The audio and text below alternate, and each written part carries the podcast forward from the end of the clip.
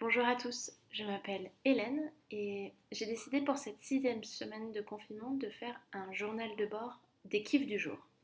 Tous les soirs, avant de m'endormir, j'essaye de penser à une chose qui m'a fait plaisir ou qui m'a rendue heureuse dans la journée, d'avoir un petit peu de gratitude pour ce moment heureux, malgré la situation, malgré les questions et malgré les difficultés. Aujourd'hui, on est lundi et mon kiff du jour, c'est le café du matin. Généralement, vers 10h, quand je travaille, je prends ce café. Parfois, je ne le prends pas parce que je suis en, je suis occupée, je suis prise par mes activités, je n'ai pas le temps ou je ne prends pas le temps de prendre ce café.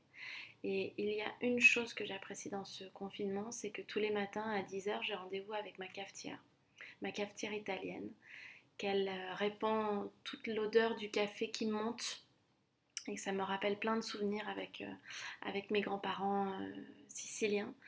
Et je peux prendre le temps, j'ai la grande chance de pouvoir prendre le temps de prendre mon café, de l'apprécier, d'avoir toute l'odeur qui se répand dans l'appartement et d'en profiter pendant tout le reste de la matinée.